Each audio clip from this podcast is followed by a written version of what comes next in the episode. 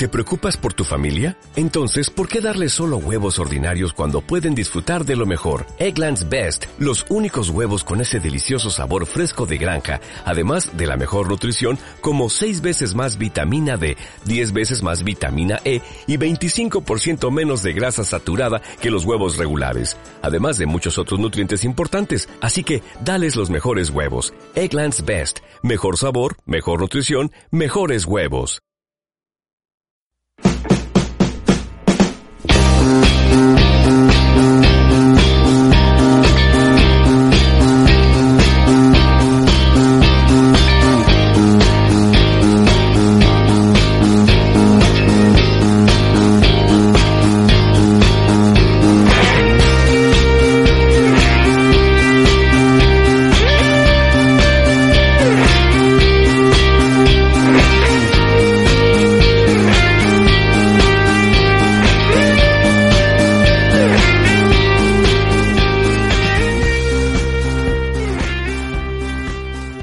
Pues tanto Francés como yo hacemos un poco un alto en nuestras obligaciones como estudiantes para pararnos a hablar de la NBA y de muchas cosas, porque al final pasan tantas cosas y han pasado tantas cosas en los últimos días que tenemos para hablar de, mil, o sea, tenemos mil frentes, ¿verdad Francés? Muy buenas.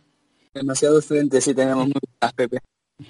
Arroba notvice99 en Twitter y bueno, pues tenemos tantas cosas para elegir que te voy a, te voy a permitir el lujo de escoger. Eh, tenemos las semifinales de conferencia, como concluyeron, aunque ya han empezado finales de conferencia, como ya sabéis, anoche, bueno, anoche, estamos hablando esto el día 15 por la noche, así que esta noche tenemos el primero de Milwaukee contra Toronto, pero anoche tuvimos ese Golden State Warriors contra, contra arroba equipo no se presenta. y bueno, vamos a hablar un poco de eso y lo más importante también de, para nosotros de esta noche, que es lo que supongo que dejaremos para el final porque es lo que nos va, nos va a ocupar más tiempo, que es la lotería del draft. O si quieres empezamos incluso por ahí, ¿eh? porque yo creo que incluso tiene más, más interés. Pero, pero antes, antes no quiero, no quiero dejar pasar esta ocasión para dejar aquí, y si lo siento mucho, si la gente pues, oye, Aquí voy a hacer una spoiler, o sea, un spoiler, una alerta. Eh, si no seguís Juego de Tronos, por favor, eh, aquí el, podcast o avanzarlo o lo que sea, porque vamos a intentar, o sea, o si lo estáis viendo, lo que sea, vamos a dar nuestra predicción, al menos yo, porque tanto Francés como yo seguimos la serie. Así que lo primero va a ser decirte que yo creo que el equipo de la Universidad de Baloncesto de Desembarco del Rey, ya te lo he dicho creo antes, va a tener que irse a jugar un par de partidos a Dorn. Porque... Les han jodido la cancha. No, en serio. Eh, John Nieve, rey de los siete reinos, Tyrion Mano, eh, Samson en el norte, el, el este, el, al Davos le van a dar Roca Casterly, el Alto Jardín va a ser para el Bron, en el Pico del Águila el de Tart, en Dor no sé quién coño manda, pero me da igual, en lo del río y, las islas Lord de Greyjoy, las tormentas para el bastardo del Robert Baratheon, y Arya se carga a Daenerys y es la nueva jefa de la Guardia Real. Esa es tu predicción. y aquí queda. ¿Tú tienes algo que decir o qué? Que has dicho bastantes cosas que me ponen bastante, ¿sabes? A mí yo, yo creo que lo de Arya creo que es una de las cosas que yo no estoy leyendo mucho, lo de que Arya sea... O sea, no lo de matar a esa, no, lo de que sea la jefa de la Guardia, de la Guardia Real, de John, y yo lo veo. Ay, pero bueno, eh, pasando... ¿Quieres decir algo? No, no, no, no, no, no. Bueno, es que están haciendo una puta mierda de última temporada, aunque la gente diga que no, ¿eh? A mí hay capítulos que me están gustando, pero es una puta mierda. Una, cosa no quita la otra. No, la gente está, la gente está criticándolo, pero bueno, como esto es un podcast de baloncesto, vamos a hablar de baloncesto. Eh, el dribbling de John Nieve, bien. No, en serio. Eh, la lotería del draft. Qué contento estoy, Francés, te lo estaba diciendo antes. Es increíble, ¿verdad? O sea, hurra, hurra por Adam Silver y por este cambio de, de formato. Sí, a ver, totalmente. Es, eh, hay muchas dudas, ya lo sabes, acerca de la lotería. Mm, Nuestra gente, nuestros compañeros de Knicks o de Lakers, mm. pues siempre están rabiando, ahí diciendo, no, es que esta mañana, no, no esta mañana, discutiendo. Realmente es, a mi parecer, es estadística pura, básicamente. Tienes unas probabilidades, la mala suerte no afecta, pero sí que puede haber algún factor externo que pueda condicionarte, pero sí, al fin y al cabo se ha demostrado que equipos que han estado haciendo tanking descarada, como puede ser Phoenix, incluso los propios Knicks nos han llevado las posiciones de más arriba. Me sabe mal, también te lo he dicho antes, por un equipo como puede ser Chicago, que no es que estuviese haciendo tanking, es que el equipo no, da para más. Exacto. Y me sabe mal que por este sistema que vamos a decir que es, justo, porque es, me parece bien que no, que no inciten al tanque, pero a estos equipos les, les, hace tremendamente injustos. Sí. Yo me, alegro por lo que te estaba, bueno, por eso, lo que estás diciendo tú, ¿no? Por el tema del tanking. O sea, me parece que, por ejemplo, equipos como Phoenix Suns era una vergüenza que volviesen a tener un top 3 del draft o cualquier cosa, porque yo creo que han tenido ya suficientes ocasiones para elegir jugadores y tienen talento de sobra para desarrollar, que es lo que les toca hacer. Eh, los New York Knicks llevan el número 3. Yo he visto mucha gente de los Knicks y de los Lakers rabiar en Twitter y sinceramente no lo entiendo, incluso diciendo que la lotería del draft está amañada y todo eso y al final que, coño, que son un bombo, o sea, son mil una combinaciones y sale lo que sale. Y la verdad es que me alegro. Me alegro por equipos como por ejemplo los, los Grizzlies, que es un equipo que bueno, eh, dentro de lo que cabe estaban haciendo tanking, pero quieras que no, eh, la final de temporada con Conley estuvieron compitiendo un poco más, pero es que hay equipos que han hecho tanking descarado que para mí la verdad es que es, un, es una alegría, no contra esos equipos, o sea, no por el hecho de que sean unos equipos o sean otros, sino por el hecho de desincentivar el tanking, que es lo que realmente estaba haciéndole daño a esta, esta liga. Y también hay que destacar mucho que las los dos primeros picks, que todo el mundo ya sabe cuáles son, que son se van para New Orleans y para Memphis, se van a mercados pequeños. Es algo que he estado leyendo bastante que mucha gente bueno, critica, no, se está quejando que la NBA debería de empezar a fomentar que ciudades como, yo qué sé, como Tampa, por ejemplo, como San Diego, Seattle, Vancouver, mm. ciudades grandes de Estados Unidos y alrededores, Vancouver porque está muy cerca, tuviesen, Las Vegas, por ejemplo, tuviesen un equipo de NBA en favor de las ciudades más pequeñas, ¿sabes? Porque al final no tiene tanto mercado como puede ser, o sea, Oklahoma, como puede ser Memphis, como puede ser New Orleans, porque al final estos grandes estos equipos, mm. su, en plan, su obtención de talento se basa mucho en el eh, en el draft, porque esta liga no es, por ejemplo, como la NFL. En la NFL, al jugar solo 16 partidos, al estar solo medio año jugando, a un jugador sí que le va a dar más igual estar en Pittsburgh que estar en Seattle que estar en Los Ángeles. Sí. Porque estás al final, eso, que ponemos 16, 20 semanas, estás 20 semanas en una ciudad y luego estás el resto del año donde, tú quieras, entre comillas. Normalmente Miami. Sí, básicamente. Eso a ellos les da más igual, pero sin embargo aquí no, aquí estás prácticamente todo el año en la misma ciudad y hay ciudades que sinceramente no tienen el mismo caché que el resto. Al fin y al cabo también estamos viendo que por culpa o gracias a las redes sociales, los jugadores cada vez llegan con más con más fama, con más con más fama, sí, básicamente. John Williams, por ejemplo, tendrá como 3 millones de seguidores en Instagram. Los propios que vienen ahora luego, Cole Anthony estará por ahí, la Melo Ball, ya ni te digo, y que llegan con una con un nivel de, ser diva, de ser una diva básicamente, que son muy jóvenes para tenerlo, sí, pero ya no les vas a convencer, no les va a ser lo mismo irse a una ciudad pequeña. Y el draft, estoy feliz en parte de este draft por esto, porque las ciudades más pequeñas, como puede ser New Orleans o, Memphis, en este caso, van a poder tener talento fresco y, a granel, básicamente, el que ellos quieren. Yo me alegro por New Orleans y creo que se les abre una ventana, bueno, es que es inmensa, o sea, lo que se le abre ahora mismo a New Orleans es... Yo, yo tengo claro, ya he hablado contigo lo que yo creo que deberían hacer con ese pick. Y, te dejo a ti que tú digas lo que tú piensas primero, porque yo sé que tú también tienes, tienes planes para, ese, para esa franquicia.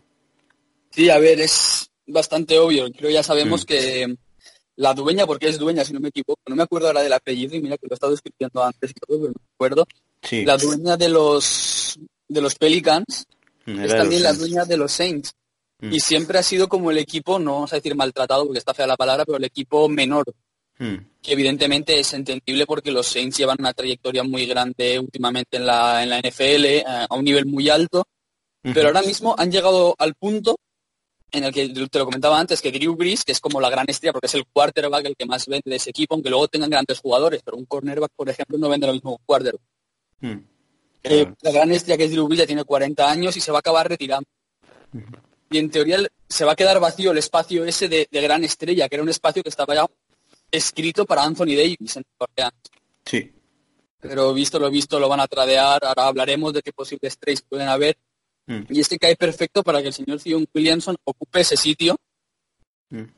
y sea él el gran, el gran líder deportivo de Nueva Orleans para los próximos 10, 12 años. Pues sí. Yo lo que te voy a decir es que eh, he buscado el nombre de la mujer porque yo sé que el marido era Tom Benson, que falleció el año pasado, me acuerdo. Además se hizo eco pues toda la NFL y todo la liga, pero no me acordaba el nombre de la mujer. O sea, No sabía lo que era. Y lo he buscado y es... Eh, Gail, sí, Gail, Benson. Pues ole ella, ahí de, de, CEO, ¿no? Sí, yo creo que sí, en plan, han sido siempre un equipo no desprestigiado, sino que no les gusta tanto a los dueños, que es normal. Es un, pues caso, es un caso curioso, no, ¿cómo hay un caso curioso, creo que está la otra mujer esta que es la dueña de los Detroit, de los Detroit Lions, creo que es una. También una señora de noventa y pico años ahora mismo. Es, la, sí, es, si no me equivoco, mm. no sé si nieta de los de... Sí, de Ford. De Ford y de, alguien, y de una marca también de ruedas, no sé si es de... Mm. No me acuerdo, no me acuerdo, mm. sí. Voy a buscarlo Entonces eso, eh, yo la verdad que lo que te he dicho, yo creo que deben, obviamente, si Anthony, es que claro, aquí está la duda ahora. Anthony Davis ahora va a cambiar la opinión sobre quedarse o irse. Yo sinceramente creo que, independientemente, a mí me da igual. Yo, sé, yo, yo, pienso, yo lo mismo. O sea, me sabe mal sé que la gente dirá, bueno, es Anthony Davis, lo que tú quieras es una estrella. Sí, sí, me da igual. O sea, tú sabes lo que pueden sacar por él. O sea, me sabe mal y sé que es un jugador. Pero es que aparte, em, no sé cómo explicarlo. Se puede compaginar con, se puede compenetrar con Zion en cancha Puede ser una bestialidad. Pero, ¿y si no? Yo pienso que puede, pero es eso, no, no, no me bajo los pantalones con él. Se ha querido ir fuera. Mm. Yo creo que incluso, incluso, o sea, es que claro, dices, dices adiós a Anthony Davis, ya, pero es que, imagínate, a mí, por ejemplo, me llega Lakers, lo que te decía hoy, me llega Lakers con el número 4, con Kuzma, con eh, Ingram, y con Hart, por ejemplo, y es que vamos, yo, o sea, acepto pero de cabeza. Mm. Yo incluso sin Kuzma también aceptaría, ¿eh? no te voy a mm. mentir. Sí, posiblemente sí. Yo de hecho creo que Kuzma no te lo he metido en el pack esta mañana cuando he hablado, ¿no? No, no Creo que no. Pero lo mismo, luego el que te he propuesto yo con Knicks, que es mm. bastante bien claro, en la pick 3, Kevin Knox y Robinson. Sí, sí, también, también, aceptaba sin pensarlo, pero a ver qué te ofrecen. El jugador está en el mercado y te van a tener que ofrecer cosas por fuerza, porque es Anthony Davis al fin y al cabo. Mm, no, aparte, a ver, que está claro que si se quedase no pasaría nada, quiere decir, sería una bestialidad también, eh, Drew Holiday, eh, Zion y Anthony Davis, pero no sé, es que cuando, ¿sabes qué pasa? Cuando se, cuando llega este momento en el que escogen a un número uno, es como que quieres juntar el, el equipo, digamos así, de futura estrella, decir, la van a romper en el futuro, ¿sabes lo que te digo? Sí, sí, sí. O sea, lo que te estaba comentando, el, es claro, lo que tú dices, si se llevan el 3, eh, lo más seguro es que puedan elegir a... A Barrett, por A Barrett, por ejemplo. Porque en el 2 yo mm, entiendo que si Conley se va de Memphis, el que va de cabeza es Jay Morant. Sí, yo, creo que sí. Además, lo que también veo, veo que sería un error muy serio sería traspasar a, a Drew Holiday. Mm, no, no, no, no. yo Drew Holiday no se puede. O sea, para mí, si lo traspasan, se equivocan. Para mí es un jugador que creo que tiene 28, 29 años ahora mismo. Mm. Está no, no va a ser nunca tu líder, evidentemente, no va a ser tu líder para tu equipo, pero sí que va a poder llevar este año, año y medio que puede haber transición entre la camada de rookies que escojas tú, a tener los jugadores, mm. seguro. Mm. Sí. Va a poder llevar esa transición bien acompañándoles y luego ser incluso el segunda espada de uno de los dos que despunte más. Y creo que va, a estar muy bien. Yo creo, de hecho, lo he puesto esta mañana, me encantaría ver el año que viene un quinteto con, eh, con Gru Holiday, con Culver, con Ingram, con Theon Williamson y con Julius Randle, que tienen player opción por 6 millones. Es que estaba leyendo que había gente diciendo que no, no tenía que no, tenía que aceptar esa player option los de que no le iban a aceptar y yo no me lo creo. Es, el, maravilloso. Es el, es, el, es el quinteto creo que te he puesto esta mañana, ¿no? Es el mismo, creo, además, de hecho. Sí, puede ser que sí. No lo sé, voy a buscarlo mientras. Yo lo que te estoy diciendo eso. O sea, es que mm. si se llevan el, si se llevan a Zion y a Culver, por ejemplo, más que, aparte, que la gente, o sea, que lo entienda. A ver, está claro que reciben a, recibirían a jóvenes de Lakers, pero quiero decir, te liberarían un poco más de espacio salarial también. También, también. Que creo que ahora mismo, leyéndolo y leyendo cosas de que tenían que hacer, creo que he leído que tenían 14 millones de espacio salarial, que no tienes para... pero si mueves, por ejemplo, a Anthony Davis sacas un pelín más de espacio, a lo mejor no para ir a por una estrella, que eso no tienes que hacerlo, sino para, para conseguir un veterano más contrastado. Por ejemplo, sale al mercado Ariza, si no me equivoco, Mm. En torno a los 10-12 millones lo te, lo lleva y es un jugador que a mí sí tengo predilección por él, lo, lo, reconozco, no hay problema, pero es un jugador contrastadísimo que sabes que te va a aportar siempre. Los jugadores de ese estilo que van, que van apareciendo poquito a poco en el mercado que los necesitas para la plantilla. Yo ya te he dicho esta mañana, creo incluso, el que me gustaría muchísimo como suplente de Drew Holiday en, en New Orleans. Que saldría barato dentro de la cabe. Que Ricky Rubio, para mí. O sea, me parecería un backup muy, muy, muy bueno para Drew Si se acepta el rol, no me mm. desagradaría. Claro, el problema sería aceptar el rol, que claro, vendría, o sea, pero no sé, me encantaría. Me parecía un buen destino para... Pero bueno, a ver, eh, ¿qué más podemos comentar de la lotería de draft? Eh, nada más, es que tampoco... O sea, los Lakers, bueno, que se encuentran con un número 4 de la nada, pero es eso. Lo usarán para... Llámalo, llámalo nada, llámalo LeBron James y Lakers, llámalo como quieras, pero sí. Mm. Ha habido veremos, por ahí. Veremos a ver, veremos a ver qué, qué hacen con él. Porque es lo que te estamos comentando. O sea, lo van a meter en un trade por Anthony Davis, van a moverse. Porque antes ya sigue, antes ya, luego ya pasamos a lo que es el baloncesto en sí ¿Qué opinas de lo que ha pasado últimamente en movimientos de banquillos? Yo sé que el de Lakers, eh, la gente pues lo está criticando muchos, eh, están hablando de incluso, bueno, la figura ya incluso de este de, ah, no me sale cómo se llama, cómo te llamas, cómo te llamas, no me sale, me, me voy a matar. Jason Kidd, joder, oh, por favor, estaba viendo, lo, estaba viendo y decía, joder, Jason, cabrón, eh, de ahí como de de relación. Bueno, va a ser prácticamente la relación de los jugadores tal vez con el entrenador. no sé. A mí me inspira bastante confianza Frank Vogel como persona. Sí, Vogel pienso, pienso que se equivoca. es, un, es un entrenador, un jugador, vaya, es un entrenador con un sistema defensivo que a mí me, chifla, me encanta. Pero tienes el principal problema de que su ataque está su ataque está obsoleto, es de los años 80 su ataque.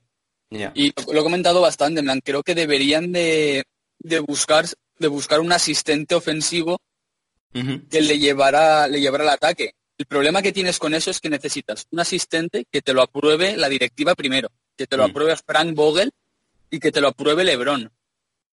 Y que encima encaje con el equipo que tú quieres crear o que vas a tener. Mm. Hay demasiados ifs ahí. A mí es un entrenador que yo pienso, sinceramente, que debería de haberse ido a algún proyecto de NCAA, 5 8 años, creo que todavía tiene 45, 46 años, si no me equivoco. Hmm. Y podría haberse ido, no, no, a formarse, porque ya es una pasada de entrenador, sino a refrescar, en plan, a refrescar, a probar conceptos, hmm. a, encontrar una forma, una identidad en ataque, aunque sea. Y ya sería un muy buen entrenador, pero es que a día de hoy hay demasiados easy, easy, easy, uno detrás de otro en el en su proceso para ser para ser un entrenador de los Lakers, de unos Lakers que quieren ser ganadores al final. Sí, sí. Hombre. No sé. La verdad es que, aparte ya, eh, si hablamos del tema Lakers, el, el tema, bueno, por cierto, Frank Vogel, que la última experiencia que tuvo fue con Orlando Magic el año pasado, si no recuerdo mal, ¿fue el año pasado? No sé. Sí, ¿no? Supongo que este año está Clifford. Eh, la verdad es que, no sé, el tema de Kyrie Irving se está hablando que se van a juntar que se podían juntar otra vez en, Los Ángeles, que al final dices, bueno, entonces, eh, para tanto, o sea, ¿sabes? Al final, para acabar los dos a la vez, o sea, otra vez juntos, ¿para eso tanto? A mí ya sabes que todos los rumores que salgan de Knicks y de Lakers no, me gustan, y si son de Lakers, si no salen de, de Brandon Robinson, de arroba B se llama, mm. que es el número uno, el insider número uno con LeBron, si no me lo dice él, no me lo voy a creer. Pues no. Vale. Y luego, si quieres, hablamos ya del último coach que han firmado, que es Mr. John Balen. Exacto. Es, es, el, es, el, que te quería preguntar, porque yo sé que con este sí que quieres tú explayarte un poco a lo mejor. Sí, pues, voy a intentar no ponerme muy técnico y hacerlo lo más o menos posible, ¿vale? Es un entrenador muy veterano, lleva 800 partidos en NCAA con Michigan mayoritariamente.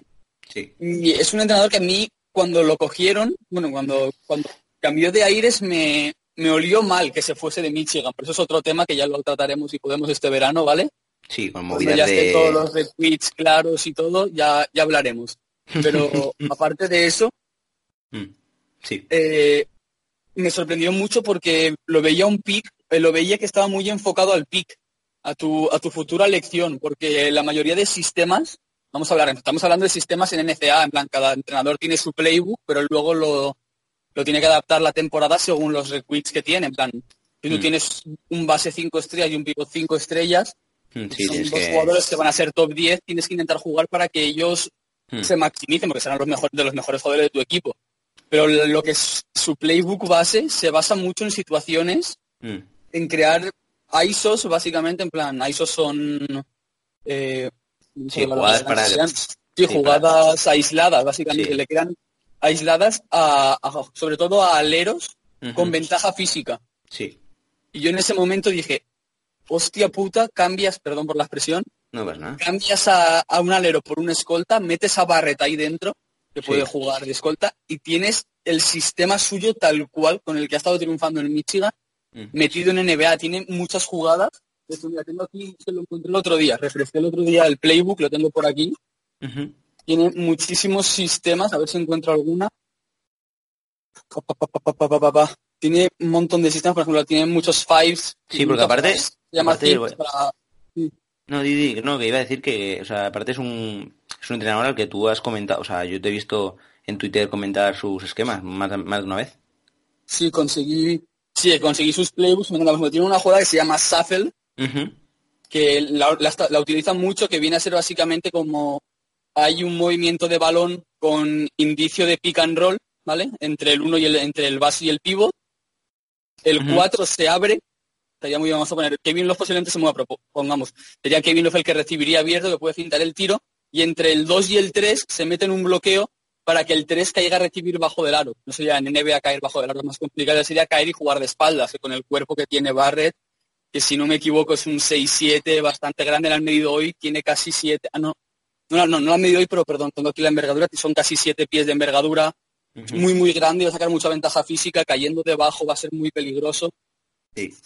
Tiene, una cantidad de jugadas, si quieres cuando puedas te lo paso, tiene muchas jugadas, por aquí acabo de encontrar otra que es un, un lob, un alley que se basa básicamente en dos pick and rolls para el alero, que podría ser en este caso Barrett. Y pues eso, conforme lo vi, pensé, lo tienen ya clarísimo que les va a tocar, pero sin embargo han caído demasiado y ahora veremos qué pasa. Veremos, se reinventará este señor, evidentemente, es un genio, pero no sé, me gustará ver cómo, cómo lo aplica todo su conocimiento de NBA.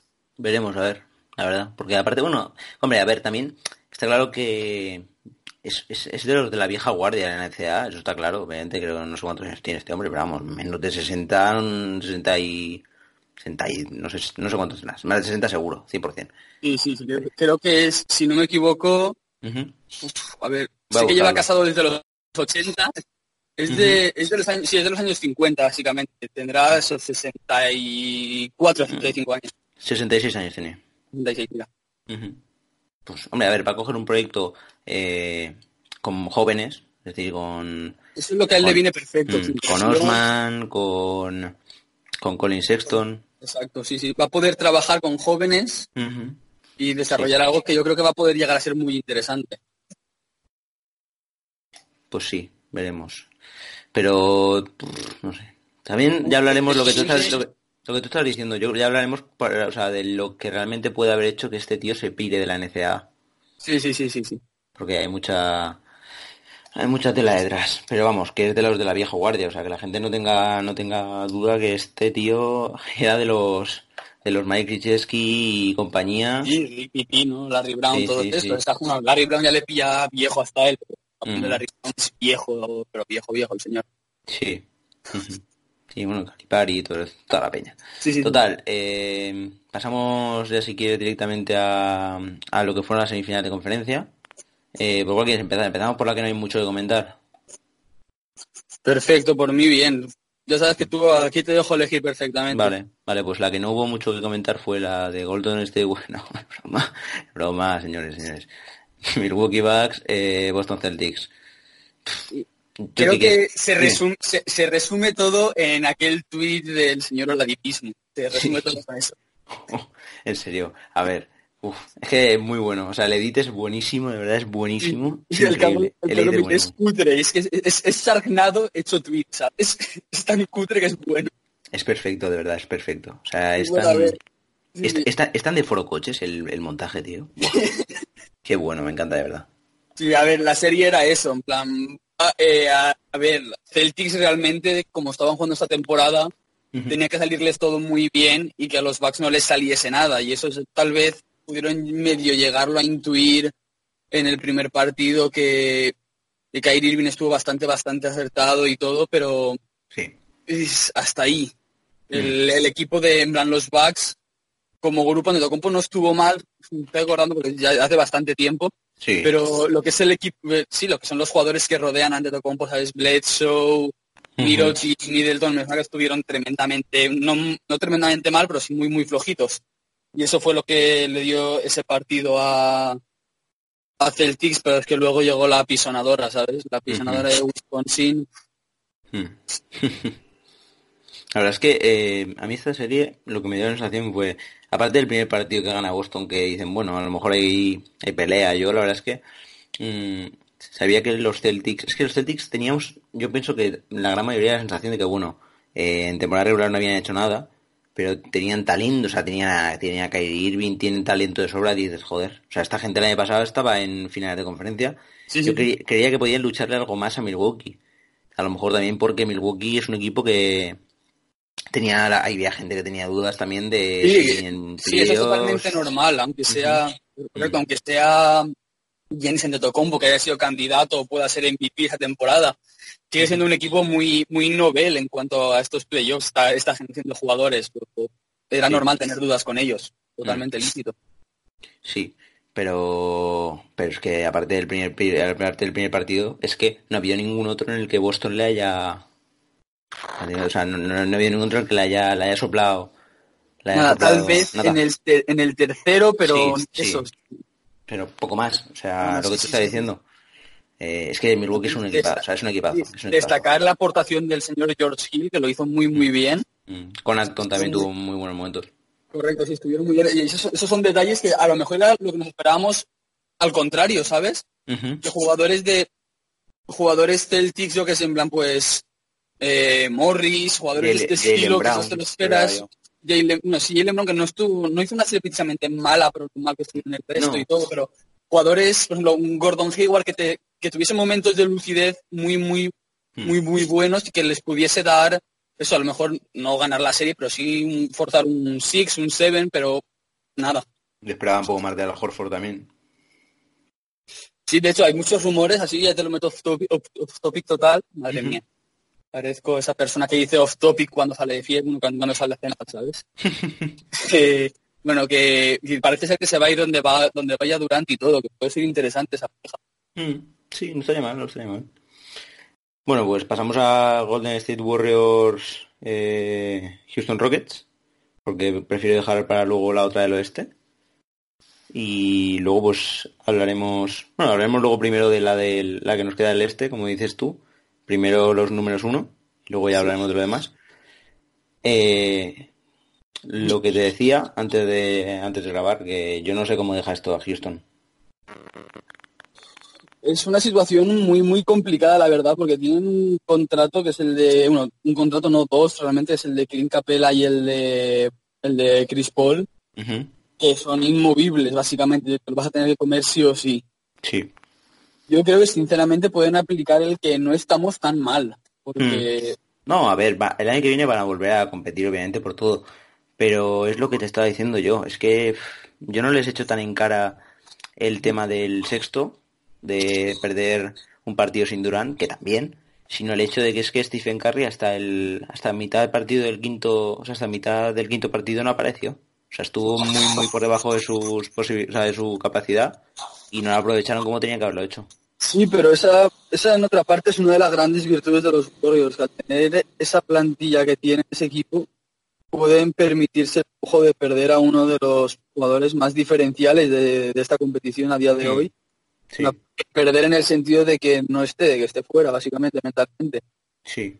Y sin embargo, aún así, ser, ser competitivos y ser capaz de, de luchar una serie que en condiciones normales cualquier otro equipo pierda un jugador de la importancia de Stephen Curry para sus sistemas, para su sistema y su forma de jugar y está perdido.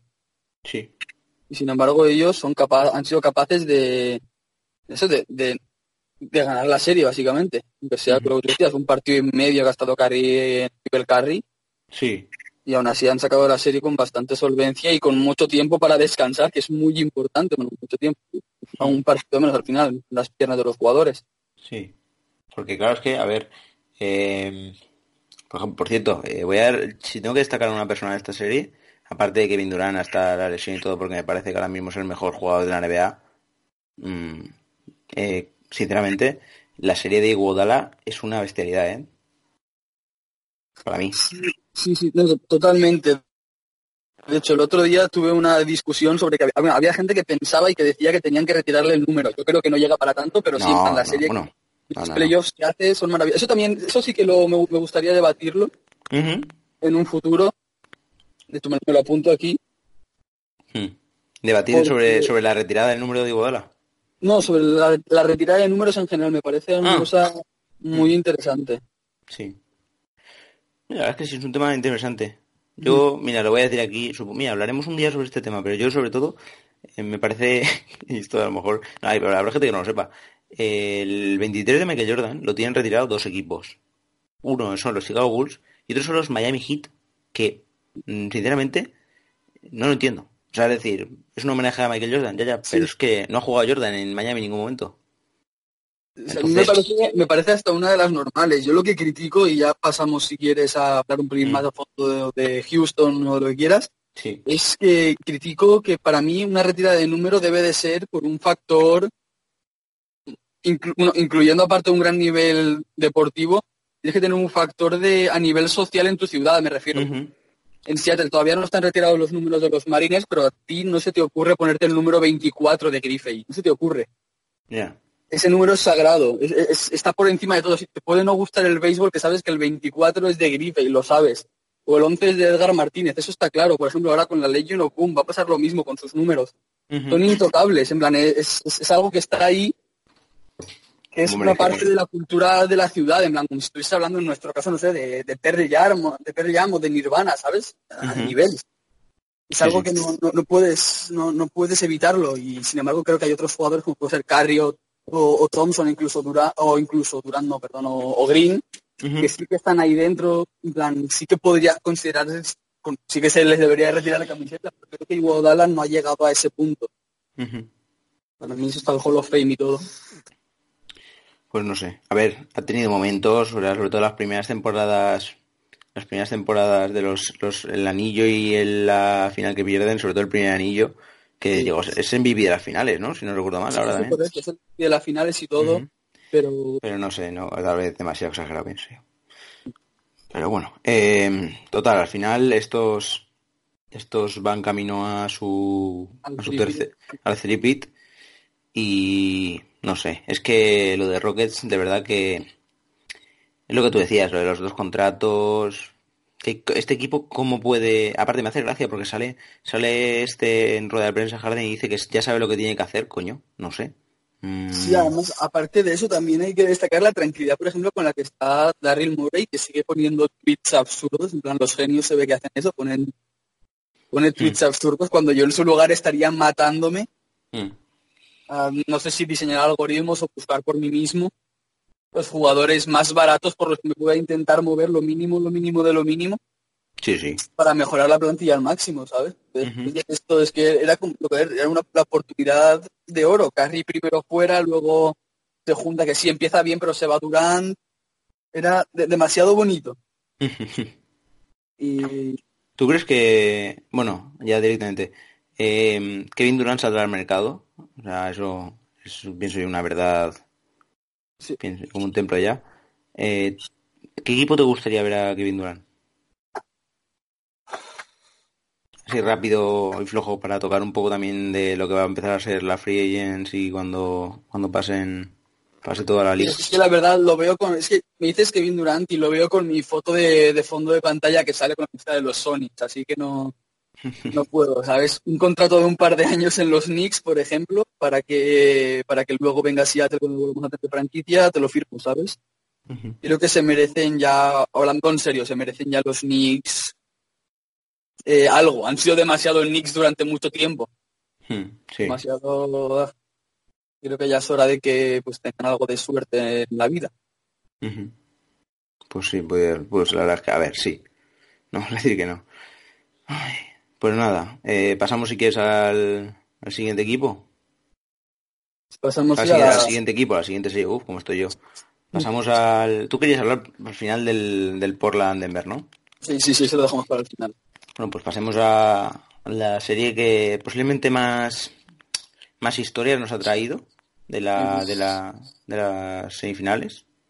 Evidentemente porque ha sido un toma y daga completo, o sea, continuamente entre Toronto Raptors y Philadelphia 76ers. Em, ¿Primeras impresiones tuyas de la serie? Es un partido que realmente se un, partido. Me lo, has, enganchado, ¿eh? Lo del partido. Una, una serie que finalmente se decide por esos pequeños detalles. Sí. Que al final, que, que el, para mí el mejor jugador, hmm. Que, que el que tiene el mejor jugador de la serie acaba, acaba coronándola. sí. El señor Kawhi Leonard con ese tiro que ya, ya es historia prácticamente del baloncesto, de, por lo menos de, este siglo. Sí, no, no. en un Game 7 maravilloso. Hmm. Y, y bueno, creo que los Raptors consiguen lo que ellos querían, que era llegar a una final de conferencias y que estuviese LeBron siendo no favoritos, pero pudiendo disputarla sin problemas contra Milwaukee. Y. Filadelfia, en parte, también ha conseguido lo que quería, porque si bien su primer deseo era ganar ya, hmm. al fin y al cabo, tu base del proyecto se basa en Simmons y en Embiid, que son dos chavales aún. En plan, mucha gente decía, tradear a Simmons ya, creo que tiene tu edad, básicamente. Ya le están martirizando, en plan. Tiene mucho tiempo todavía por encima. Aquí vamos a discrepar, ¿eh? Bueno, no sé. Yo creo que sí, en plan, yo creo que, evidentemente van a tener un problema que va a ser a ver cómo mantiene una plantilla del mismo nivel, porque Tobias y Jimmy Balder salen al, mercado, no sabemos qué va a pasar con ellos. Mm.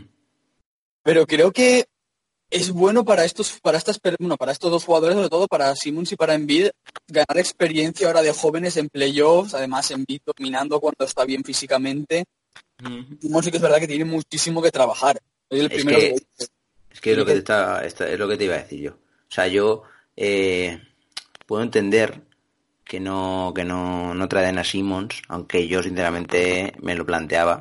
O sea, al menos he escuchado ofertas, no por nada, sino porque es que entonces que tú, tú, ves a los, a los Sixers y para empezar, me parece, o sea, de verdad, me parece eh, lamentable que, o sea, que un base titular de, de, la NBA tenga el tiro que tiene Ben Simmons. O sea, me parece, lo siento, de verdad, me parece patético. O sea, me parece patético. No puede ser que Brook López haya desarrollado un tiro de tres mejor que tú. O sea, eso me parece patético. No en porcentajes, en, es que no lo sé, de verdad. Y es un tío que es físicamente es una bestia, porque es una bestia, pero es que. Yo es que, o sea, estoy viendo a gente, lo que tú dices, gente diciendo que traen a Simmons, pero es que tal vez no sean un fit bueno Simmons y Embiid. Es decir, claro, a mí, por ejemplo, me recuerda más Simmons a el estilo de ante, ante Tocumpo de tener que meterse dentro. y ahí te voy a meter un mini dilema, ¿vale? Y si también el problema lo tiene Embiid y tiene que aprender también a jugar en círculos. Claro, claro, claro. Claro, claro. también, no, no, no, también, también, también. Es que tienes que aprovechar todo lo que tienes. Yo creo que, sinceramente, el problema que tienes con Simmons es que no vas a encontrar un base, un point guard con, con mayor valor, porque ahora mismo a mí se me ocurre, por favoritismos, mm. que tengan mejor valor contando, yo en valor me refiero contando edad y todo. Sí. Me ocurre Trae Young, hmm. por razones obvias. Y, y el señor de Angelo Russell, que creo que tiene un añito y poco más. Mm. Que sí que me gusta también más, son bastante, son bastante subjetivos, pero no vas a encontrar, no hay un base joven que tenga que hacer eso, hay que tener, que tenga que, que, se le exija liderar un equipo mm. en porque al final un base quieras que no tiene que liderar. Sí, no, no.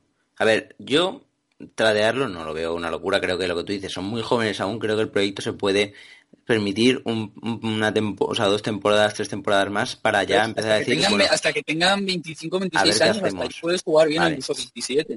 Sí, pero independientemente de eso, o sea, que se ponga a trabajar en verano, te lo pido por favor, tío. O sea, que se ponga... No le pido, no le pido que tenga un porcentaje... a ver, a ver, No le pido que tire de tres, pero le pido al menos que se levante, o sea, que se, que se levante a 7 metros y tenga un tiro mediocre aunque sea, tío. Sí, sí que, sí que es verdad, hay que reconocer que cuando tira no orienta bien los pies, tira el mismo, no sé si tira incómodo o es por inseguridad la mano. Mm, sí. Es un detalle muy importante. En teoría, cuando tiras, la mano tiene que acabar relajada.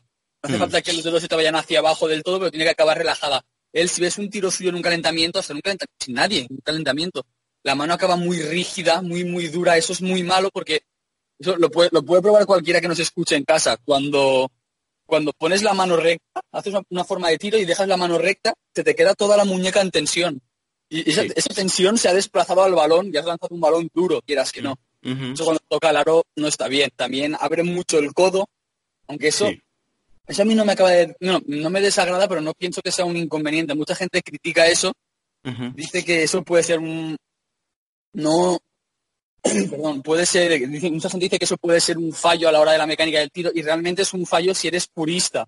Sí. Abre, abre el codo, es cierto, saca el balón tal vez un pelín demasiado, demasiado hacia su derecha, hace un movimiento muy, muy en curva, yendo lo que viene a ser como, sí, como si viene a ser una curva, sí. te la haces girando hacia tu izquierda, de izquierda a izquierda básicamente.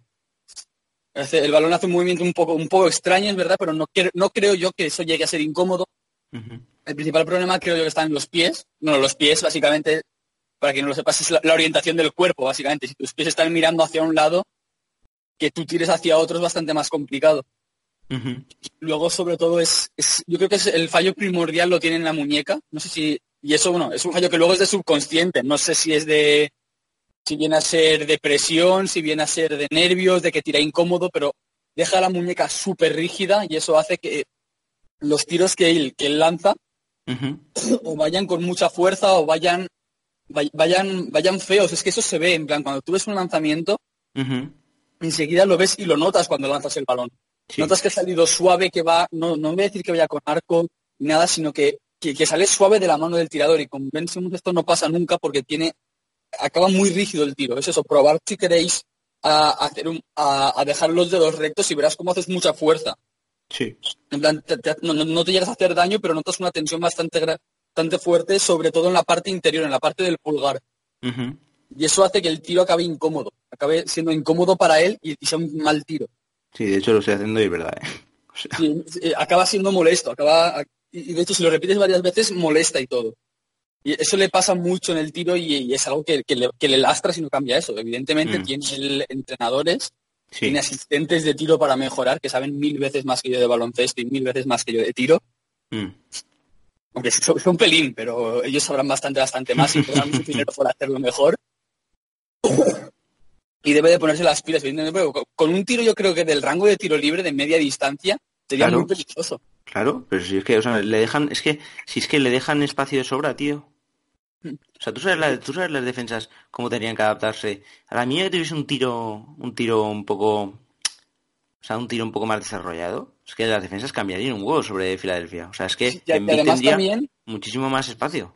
Y también habría que tirar, entre comillas, a la basura todo el trabajo de scouting que llevas hecho sobre Ben Simmons, porque ahora mismo tienes un trabajo de scouting, lo vimos, por ejemplo, sobre todo en la primera serie, que se quedaban debajo ya lo comentamos aquí, que utilizaban como una especie de, de, no era un pick and roll, sino era un movimiento de Reddick que le pasaba por detrás, no le llegaba a hacer el mano a mano, sino que él luego daba un bote hacia, hacia adentro, bloqueaba y soltaba el balón para que Reddick tirara.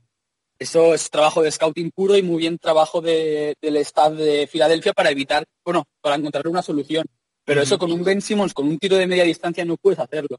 Pero con el físico que tiene, él llega con un bote de planta, tiran suspensión y sus defensores generalmente no van a llegar. No sé, tío. Yo, mira, yo solo voy a decir una cosa ya, si quieres pasamos a Toronto. Mm. Eh, yo, si hay un jugador de ese banqui, o sea, de esa plantilla que de verdad, por favor, Brett Brown, no dejéis, o sea, habla con, habla con todo lo que tengas que hablar arriba. Por Dios, que no dejen salir al mercado a, a Jimmy Butler. O sea, que le den todo lo que ese hombre pida, por favor. Me parece de verdad, un jugadorazo mm. digno de que hagan todo el esfuerzo que puedan, incluso más que yo te lo juro, ahora mismo yo soy Filadelfia y a mí, para mí vencimos, o sea, vencimos digo yo, eh, Jimmy Butler está por encima de Ben Sí, pero con Ben es que eso no tienes prisa. Ahora mismo la importancia para la plantilla mm. sí, pero no tienes prisa con Ben así que sí, evidentemente. Mm, de verdad, o sea, me parece una auténtica bestia. Es un tío que es un tío, es un tío que da igual que salga a jugar un partido de temporada regular en Phoenix un 27 de, diciembre que que salga en playoffs a jugar contra contra Toronto en un Game 7. O sea, es un tío que siempre da todo, tío. Y eso a mí me flipa. Sí, sí, sí, sí. No, totalmente de acuerdo contigo. Además, ha demostrado en estos playoffs tener aspectos de líder. Sí. Eso realmente a él, para conseguir un buen contrato con haber sido un go-to guy en esta franquicia, van a anotar muchos mm. puntos, y dejar que Ben Simmons y Embiid se encargaran del resto, de sobrar allá. Ha tenido aspectos ahí del líder que me hacen intuir que a lo mejor intentan, si, si le ofrecen tal vez algo que la, mm, no te estoy diciendo que le ofrezcan un super máximo ni nada, pero si le ofrecen algo jugosito, tal vez se lo plantee. Sí, seguramente sí. Y realmente eh, me encantaría para franquicias así que, por ejemplo, se está hablando rollo de que necesitan una estrella, es decir, Clippers y toda esta gente, que hablan, pues, oye, de Kawhi, Durant, toda esta gente, que es normal que hablen de ellos. Pero ojo que de Jimmy Butler no se habla tanto como superestrella y es un pedazo de jugador, pienso yo. ¿eh? Incluso para de segunda espada de un equipo así con, con otra superestrella más grande, como puede ser, por ejemplo, yo qué sé, eh, Tú, por ejemplo, en un equipo, eh, si no dices, bueno, pues no me hago con Durán ni con Kawhi, oye, vas a por Ken vaya por Jimmy Balder y ojo, ¿eh? Me parece interesante, son los típicos jugadores que, después te dan, te dan por saco y no te lo esperas, así que me parece interesante, la verdad. Mm, equipos a lo mejor que no tengan tan tanto atractivo para el mega estrellas. Oye, mm. ¿por qué no? Em, a mí, mira, te voy a, te voy a dejar uno que me encantaría, eh, Brooklyn Nets. Pues sí, la verdad que sí, al principio, de hecho creo que lo comenté por aquí, tenía muchas dudas con, con él en Brooklyn por el hecho de que podía intoxicar un vestuario que está muy unido y tal, pero es que después de lo que he visto en esta, en, esta serie, en estos playoffs de Jimmy Butler, siendo un líder, sí.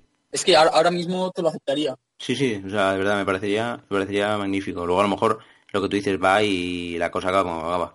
Pero los jóvenes de los Nets no me parecen los jóvenes, por ejemplo, de, de Minnesota, que tuvo toda la movida con porque aquellos tíos parecía que no querían, no sé si es que no querían trabajar o algo. Bueno, con Daniel Russell a lo mejor la única movida que puedes tener es que te encuentres un peta en, el, en tu mochila, ¿sabes? Pero sí. creo que no sería el único con el que te lo podrías encontrar. creo no, estoy seguro que no sería el único con el que te lo podrías encontrar, pero mira, creo que eso es Bueno, no pasa nada.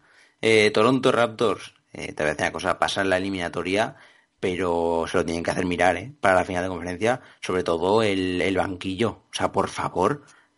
Totalmente de acuerdo, en plan. O sea, Bambit, por Dios, Bambit, por favor.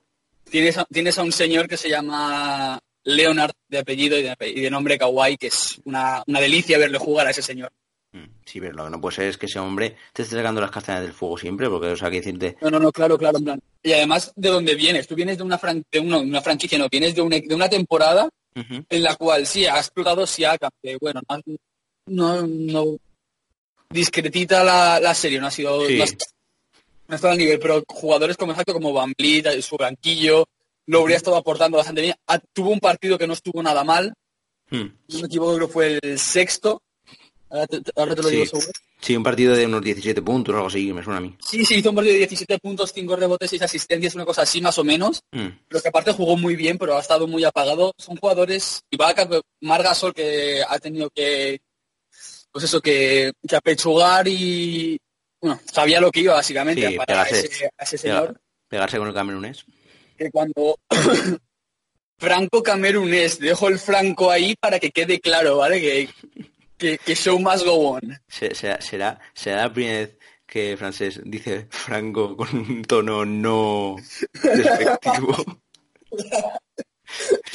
Estaba la audiencia nacional ahí esperando diciendo, este cabrón no echamos ahora ya por fin. Pero no, no, no, es bueno, me Tiene también nacionalidad francesa y, ya ha estado alguna vez así tonteando con poder unirse a la selección que se Sí, sí, vamos, sí, vamos. Hombre, tú imagínate una selección francesa con, con Envidigo verte. Sería una gozada y con todo lo que tienen por fuera. Mm. Sería una pasada. Mm. Nando, de, Nando, de, Colo. Exacto, juntarlo con De Colo, juntarlo con. Eh, sí, con Fournier, por ejemplo, que mm. y está así, pero bueno, me, me parece interesante, la verdad. Mm. También tengo que decirte que, por ejemplo, que con Camerún no estaría mal, que por ejemplo, PJ Strawberry, que juega en el, en el Gran Canaria, es camerunés, lo hace muy bien. Adala Moto no juega mal. Es un jugador que me parece muy interesante, la verdad. Y en Congo, que también juega en el, en el Alba de Berlín, también es camerunés. Y es, me, parecería interesante, ¿sabes? Ese combo en Congo, en Congo en Beat no es tan bonito. En Congo, madre de Dios estoy, sabes que estoy ya a tope con el Afrobasket. esa competición es maravillosa y... Es que, tío, pero me, me encanta que se llame Afrobasket, tío. En serio, si podéis, en plan que estoy escuchando esto, si podéis, tenéis que ver highlights de los Afrobaskets de categorías inferiores. Es un espectáculo. Ves gente como si fueran eso, como si fuera un bol-bol que no sabe botar el balón, se lo lanzan para arriba y coge hace un mate en la cara de tres personas. Y luego no vuelve a hacer nada en todo el partido, se mete una canasta propia y todo. Pero es maravilloso. Yo creo que es, lo mejor que he hecho en mi vida ver eso. ¿Quién ha hecho peor, quién ha hecho, o sea, a ver, ¿cómo lo dejamos claro? Eh, joder, que te iba a preguntar, ¿quién ha sido la persona del banquillo de los Raptors que peor, que peor, o sea, que menos ha aportado que más, más le ha faltado en la serie? Yo lo tengo clarísimo. Tiene mis siglas, lo quiero un montón el señor Fred Van Blitz. Hmm. Yo me espero que... Yo, es el momento de la temporada donde pienso que digo, coño, que le quite el puto sitio ya a Lowry, ¿sabes? Que, pero no, es que, pero no, al final acaba siendo más hmm. show así que nada. Hmm. Pues eso, es que el problema es que yo pienso que a lo mejor contra, o sea, contra, contra esto, contra Filadelfia te ha servido, pero es que contra, yo creo que contra contra Milwaukee no te va a servir. O sea, no, contra, Milwaukee a lo mejor tienes la suerte de eso, lo mismo, en plan, tener un partido así, mm. voy a decir tonto, sino un partido en el que a Milwaukee le falle algo, los tiros o lo que sea, en el que, puedas ganar a este nivel, pero tienes que dar un pasito más, evidentemente. Sí, o sea, los, sobre todo, eh, Margasol, por ejemplo, me gustaría ahora que ya no tiene, bueno, pero es que ahora le viene otro coco, ¿sabes? Sí, ahora va a tener que trabajar mucho, sobre todo va a tener que ser, va a tener que ser muy inteligente ahora, evidentemente, exacto. No va a estar emparejado en el cara a cara con Compo, evidentemente, pero va a tener que estar con Brook López. Pero va a tener que saber cuándo defiende dentro y cuándo defiende fuera. Sí, Va a tener que ser muy inteligente y ser capaz de, saltar a la ayuda bien, igual que Siaka, va a tener que ser capaz de saltar a la ayuda bien sin sin autobloquearse, en plan, me refiero, sin autobloquearse, me refiero sin dejar muy liberado, muy vendido a su equipo en el tiro. Tiene que ser, tiene que llegar a estar a, esa distancia justa entre, entre su tirador, en este caso de Margasol, entre Brook López. madre mía, ¿eh? ¿Qué, diría mi yo de hace tres años cuando le cuando hubiese puesto en una frase tirador y Brook López? ¿Sabes? Madre mía. Pero sí, sí, sí. A tope. Y bueno, va a tener que ser capaz de ponerse cerca, en plan, estando atento a la posible ayuda de James Tocompo, porque sí, aunque Kawhi sea un defensor excelente, ante Tocompo sigue siendo un monstruo. Vas a tener que ser capaz de llegar a la ayuda, pero vas, a tener, vas a tener que trabajar muy bien el sistema de ayudas y de reemplazos continuos en defensa eh, Toronto si quiere intentar llegar a ganar. Sí. Es verdad. Sí, sí, sí, completamente. Aparte, eh, lo que tú dices, eh, jugarle, jugártele a Milwaukee tiene esa dificultad extra de que, claro, o sea, en el interior tienes que estar controlando a, a Bruce López, a, a mucha gente, pero es que aparte, claro, es que ante Tocumpo es un tío que por mucho que sea alero, mm. desempeña un poco las cinco posiciones siempre. Exacto. Entonces, claro, tienes que estar muy, muy, muy inteligente y saber cómo tienes que actuar en todo momento. Y eso es muy, muy jodido. Veremos a ver. Yo la verdad es que espero una serie de, de tú a tú entre, de Pelé y Melé. Vamos a ver quién aguanta más, sobre todo eh, veremos, ¿no? Porque incluso puede marcar el futuro de, lo que pasa con Kawhi, aunque yo creo que está fuera de la franquicia, creo que se va a ir a, Clippers. Yo creo que también, pero veremos. Veremos, veremos, a ver. La verdad, muy bonita esta, esta final del este que esta noche empieza. Y pasamos a, a, la, a la más bonita de todas, ¿no? Para mí. objetivamente, sí, pero por los dos, equipos que eran. Portland, mm. que al final les estoy cogiendo ya cariño. Yo, le, yo sinceramente es un equipo que le tengo mucho cariño. Yo le, estoy cogiendo, a principio de año ya te dije que no, pero poquito a poco mm. les estoy cogiendo cariño, igual que a todos los equipos de la Pac-12, de tanto verles, al final les coges cariño. Sí. Y, Denver que tiene a esa, a esa bola de ternura que es Nicolai que en su equipo. Escúchame, ¿a los, a los Cougars también les tienes cariño? No, es el único equipo al que no, no sé por qué. me, va, a tocar cogerles cariño, ¿sabes? Porque una de mis mejores amigas empieza el año que viene en la universidad y empieza allí, ¿sabes? Hostia. Y así que me va a tocar cogerle cariño posiblemente a lo mejor en el equipo de, animadoras, pero me toca cogerla al equipo de cheerleaders, ¿sabes? El resto no. no. van a tener esa suerte. Pues no sé, la verdad, ¿qué quiere decir? La verdad es que esta serie ha tenido de todo, ¿eh? Ha tenido peleas, eh, narices rotas, Sí, a ver, esta, a mí esta serie me ha tocado un poco la moral, sobre todo por el último partido, ¿vale? Sí. Por el, porque estaba escribiendo un artículo sobre un jugador que pensaba que iba a encajar perfectamente en Portland. ¿Quién? un, rookie que iba a encajar perfectamente en Portland, pero el señor ah. Evan Turner se marcó una segunda parte magistral, pero magistral en el último partido. y, ahora tengo miedo de que se lo van a quedar y, me va a tocar reescribir el artículo entero, pero bueno, feliz, feliz, porque era, es plan, no había estado haciendo una, una malísima temporada de Van Turner, de hecho, a lo que se esperaba, y justamente salió y hizo lo que lo que se proyectaba de él en, cuando era cuando estaba en NCAA y tal cual, de hecho lo, lo comenté con Fran Merino, sí. era eso, en plan, un, chavalín, ¿sabes? De, de, tamaño medio, que no sabes cómo lo haces, pero te controla el rebote. Sin ser físicamente ni grande, ni alto, ni nada, te controla el rebote. Sabe dónde colocarse, lo hizo muy bien. También tuvo momentos muy buenos el, chico de Gonzaga, Collins, Collins. Tuvo momentos muy buenos que tuvieron muchos problemas para parar a, a Jokic, que evidentemente no estaba Nurkic, que creo que hubiese decantado la balanza incluso antes, estando Nurkic. Pero lo hizo muy bien. Estuvo mejor Zach Collins que, por ejemplo, en Scanter, ¿eh? Sí, sí, para mí sí. De hecho, eh, con el Scanter no sé lo que haría, pero yo creo que Collins debe de ser tu, tu pivot a la... Tu pivot, es que a la pivot tampoco, pero es capaz de tirar, porque tiene muy buena mano. Es un chico que me, gusta mucho y sigue demostrando que, que Brandon Clark es una muy buena opción, porque en Gonzaga trabajan muy bien por dentro. Sí, sí. De hecho, yo estoy muy contento ahora con Omar Bayo, que se va allí, un chico senegalés, se va para allí, de Mali, perdón, se va allí, hostia. esperemos que no nos escuche nadie de Senegal, ¿vale? si, nos, escucha alguien de Senegal, este podcast ha cumplido el objetivo. bueno, se va este, se va... No, va, a salir, va a salir de allí, en plan... Que me parece de lo más interesante del draft en segunda ronda de largo. Eh, se han llevado también a este, a este chico, el islámico, eh, Drew Time, eh, sí, Drew Time, correcto, de, sale de Texas, del instituto de un colega mío, y también va a jugar allí. Trabajan muy bien los interiores en definitiva Gonzaga y este chico es la prueba de ello y creo que se ha ganado solo con, esos momentos de lucidez que evidentemente es un chico que es de segundo año que tiene que tiene que asentarse todavía se está ganando un hueco en rotación y creo que pueden esperarse a que Nurki que aparezca sin tener problemas con los interiores la verdad. Pero que Meyers, Leonard y en Scanter también pero deben de moverse porque ya tienes a tus dos interiores grandes claros creo yo. Sí. Sí, no sé, la verdad yo mm, completamente de acuerdo con todo lo que has dicho. Sí, me coló un... En fin.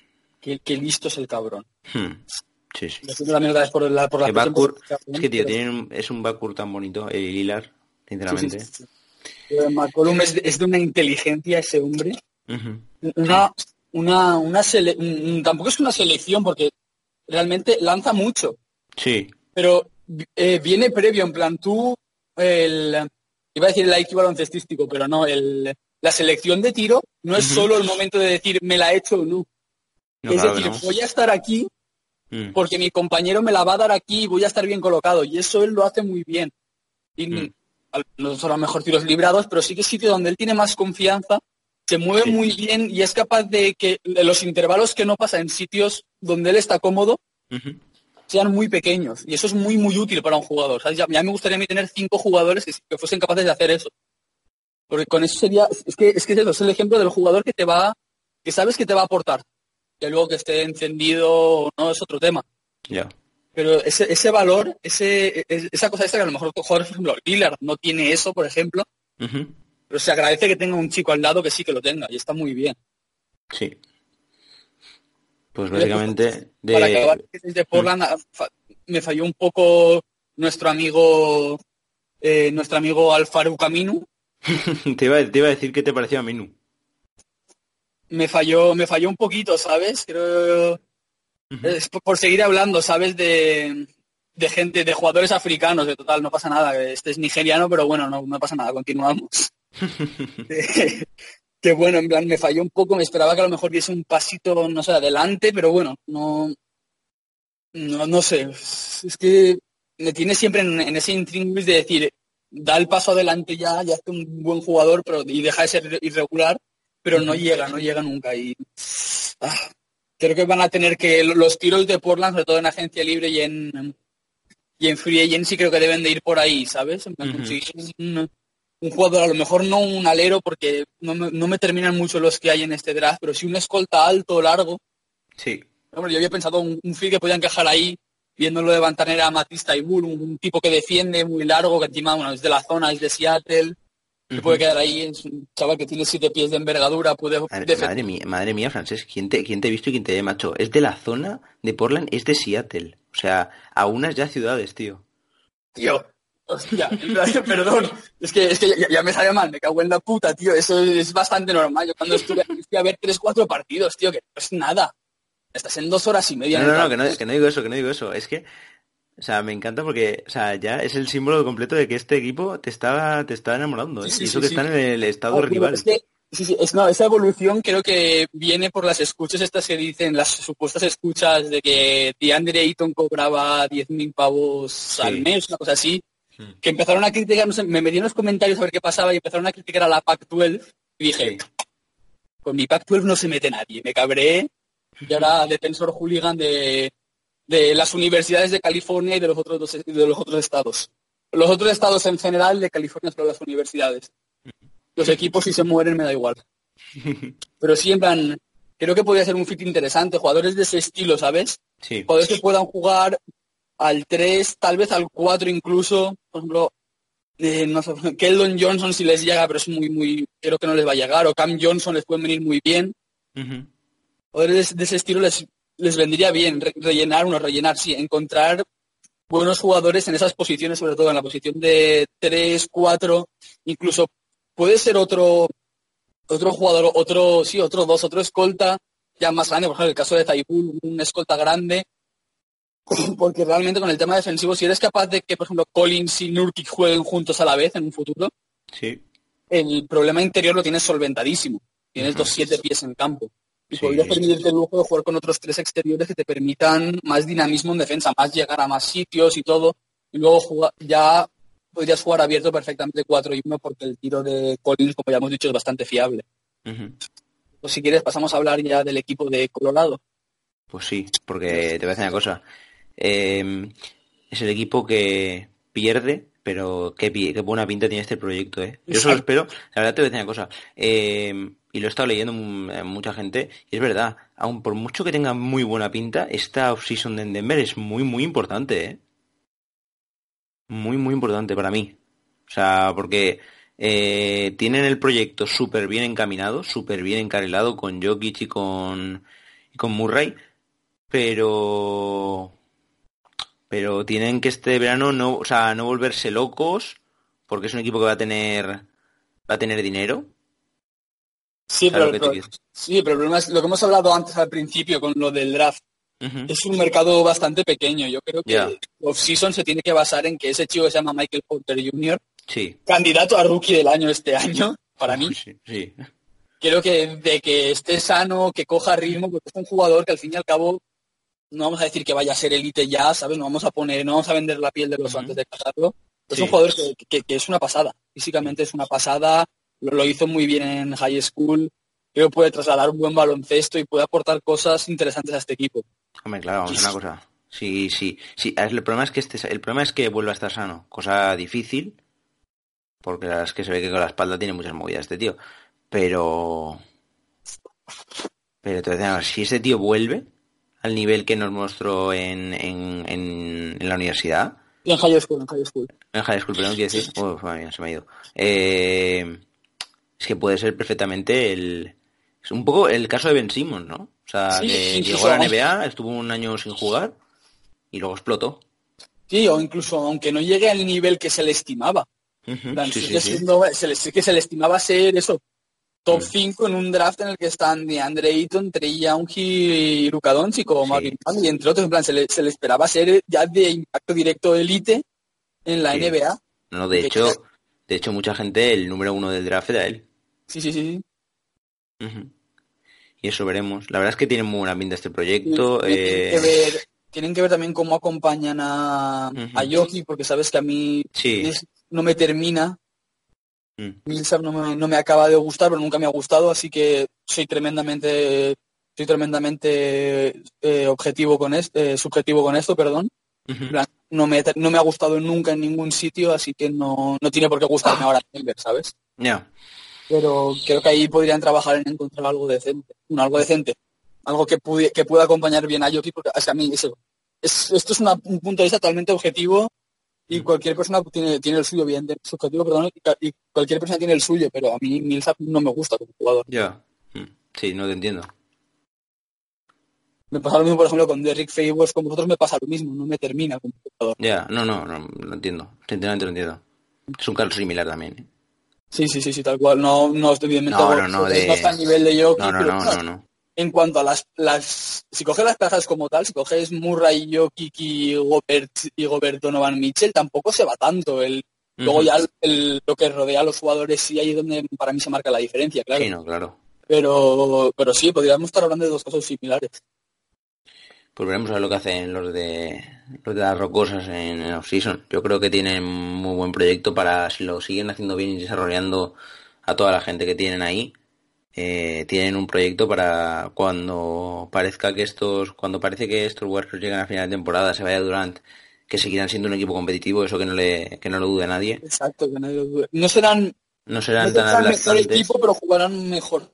Mm, sí, jugarán mejor. Yo creo que va a ser una vuelta a los orígenes. Tal cual, tal cual, en plan que es eso, man, puede pasar. Hay equipos que juegan muy, por ejemplo, en este caso, eh, vamos a coger un, ejemplo de, en temporada regular, los Nets. Los Nets esta temporada regular han jugado súper bien. sí. Pero sin embargo, unos Nets a lo mejor más feos de ver, pero con Jimmy Balder y otro jugador más, y yo que sé, Tobias Harris, hubiesen, ganado, hubiesen ganado alguna eliminatoria.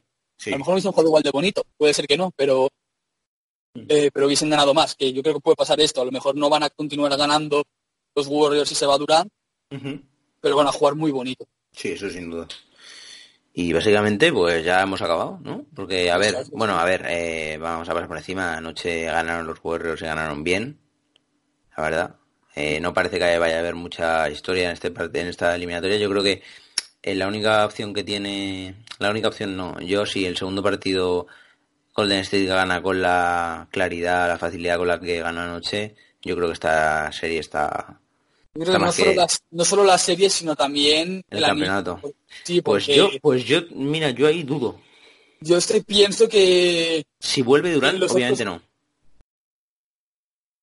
No, es que yo, lo que yo pienso es que si, si Warriors gana y mete un 2 a 0, acabará la serie como mucho en cinco partidos, creo yo, sintiéndolo mucho por Portland. Pero en la otra serie no creo que baje de 6, creo que van a ser siete partidos seguro la, la otra serie. Y, esos partidos, la tensión de la final y todo pesa un montón. Creo que... Yo también, te, también digo una cosa, ¿eh? eh va a sonar a lo mejor una gilipollez, porque a lo mejor lo es, pero em, no hemos visto a los Milwaukee Bucks en una situación crítica en playoffs todavía, ¿eh? Es decir, no, no, no, no para, nada ninguna gilipollez, en plan, es que es muy correcto. O sea, es decir, han jugado playoffs y tensión de playoffs, sí, sí, pero no has visto, o sea, no hemos visto ante Tocumpo ganando 3-2 y yendo a jugar el sexto partido a campo, a campo contrario, ¿eh? Quiero decir. Exacto, exacto. no, no, sí, sí, totalmente. Eso es muy, muy importante porque con Toronto sí que lo hemos visto. Mm. De los Warriors no se puede dudar. Sí, sí. Un equipo con, con lo que eran los Warriors antes más Durant no se puede dudar nunca en la vida. Y del señor Damian Lillard y McCollum con sus limitaciones varias, pero tampoco se puede dudar. En plan, en playoff van a dar... Ya fallaron el año pasado, pero este año están dando el cante. Entonces, sí. de momento ha ido con bastante comodidad a todos los sitios. Sí, ha ido al TD Garden y todo lo que tú quieras, a la ciudad de, los Celtics, a la ciudad donde nadie gana, pero sí, se, los ha limpiado al final. Sí. Pues nada, eso ha sido, eso ha sido todo lo que teníamos que comentar, ¿no, Francés? Sí, algo sí, solo comentar que este fin de semana es la, la Final Four de la Euroliga, que allí estaremos viendo tanto la, Final Eight Junior como la final grande, es para mí el mayor evento de, el mayor evento baloncestístico del año acumulado en un fin de semana. Mm. Es la primera vez que vas a ir a algo así, ¿eh? Sí, sí, la sí, he estado en algún partido importante y tal, separados. He estado, por ejemplo, vi la, he visto cómo el Valencia Basket levantaba una final de ACB en casa. Sí. He visto una Eurocup hace nada, de hecho. Pero sí es la primera vez que voy a estar allí y será fácil encontrarme donde hayan dos turcos pegándose, yo estaré al lado con el teléfono grabándolo, ¿vale? tenemos un primer partido en Fenerbahce Fespilsen que vamos, yo eh, tengo más ganas de ese partido que vamos. Antes de que, eso, ¿con quién, con quién vas? ¿Con Efes, con Fenerbahce, con, Ces, con Chesca, con Madrid? Oye, en la final, en la final junior, en la final A junior voy con mi equipo, el Estrella Roja de Belgrado. Lo que tiene ser de ese equipo. que tienes que ir con ellos. De hecho, voy a irme con la camiseta, ¿eh? El primer día con la camiseta de la Estrella Roja, ¿sabes? Ya para marcar terreno. Ahí, ahí. Y en la final a cuatro, en la final de los mayores, voy con el maestro Bradovic. En plan, de hecho, me gusta mucho esta final porque voy a disfrutarla. Tenemos, por un lado, para quien lo quiera ver, un derby turco, que es una delicia. Sí. Además, fuera de Turquía, con lo que te quitas a los hooligans asquerosos y te quitas a los árbitros malos. Sí. Y por otro lado tienes el CSK Madrid, que para mí es el mejor partido que puedes ver de baloncesto en Europa y de los mejores del mundo, la verdad. Sí, va a ser, va a estar, va a estar muy, muy, muy interesante. Sí, sí, sí. De hecho, te lo iba a comentar si quieres, aunque seamos un podcast americano, como hay tanto americano metido ahí dentro y tanto posible NBA, mm. tanto futuro, si quieres el siguiente podcast hablaremos de las finales y hablaremos un poquito, si quieres, 10, 20 minutos de la Final Four. Vale. Y creo que será una pasada. Vale, pues eh, quedamos así. Eh, pues nada más, eh, os dejamos, la verdad. Por cierto, eh, bueno, claro, a ver, no sé la verdad ni quién habrá llegado a este punto del programa, esperemos que más de uno. Muchas gracias por el recibimiento que ha tenido el episodio de la NFL de Draft. la verdad es que hacía mucho que no hablábamos en NFL y está teniendo una acogida que hacía mucho tiempo que no teníamos, en plan, creo que vamos por ciento, 140, 150 reproducciones. Está muy bien, ¿eh? Está muy, muy bien. Sí, sí, sí, sí. La verdad, muchas gracias. Por cierto, nos podéis escuchar en Apple Podcast. Ya me he cansado, lo he dicho un par de veces. Y pues nada más, eh, esperemos que os haya gustado, esperemos que disfrutéis con estas finales de conferencia y que estaremos aquí para cuando, cuando lleguen las finales para poder comentar algo, aunque tendremos las movidas de los exámenes, ya sabéis, lo que tienes en universitario, pero bueno, sacaremos tiempo que sí. Exacto. Pero debajo de las piedras hace falta. Por cierto, ¿sabes que antes ya de despedir completamente, somos 300 personas suscritas al podcast. Hostia, pues ya es, ¿eh? Mm, no, no, no, no, no me había nunca parado a mirarlo, la verdad. Quiero dejarte un detalle extra, ¿vale? Que lo acabo de leer ahora. El chico de padre de Sudán del Sur, que por cierto he hecho un hilo hablando de la, de la posible selección de Sudán del Sur, que es una maravilla. es que, por ejemplo, Luel Leng es de allí. Luel Leng que son seis hermanos que juegan a baloncesto, los seis. Y, Bol, y, Manute Bol, Manute Bol es de Wow, si no me equivoco, que es un pueblo que se quedó, una ciudad que se quedó en Sudán del Sur también cuando se separaron, hmm. con la guerra y todo. Y también son 10 o 12 hermanos y 10 o 12 primos, ¿sabes? Que ahí habría buen nivel para jugar. Bueno, que el señor Bol lo han medido con los brazos arriba y mide 2,92. Y te va así de consuelo. Ese, señor es como una canasta prácticamente él. Pues sí. Dato pues absurdo del día, ¿vale? No, francés, aquí la musiquita esta que, ¿No tienes la musiquita esta de David Suárez de chiste de mierda que tenía en Vodafone Yura? Y chiste de mierda, pero me la pones aquí con dato de mierda, ya está. Pues con esto acabamos la, semana. La semana en estado 52. Esperemos que os haya gustado. Y nada, eh, Francés, ya hablamos, ¿vale, tío? Hablamos. Saludo. Chao. Adiós.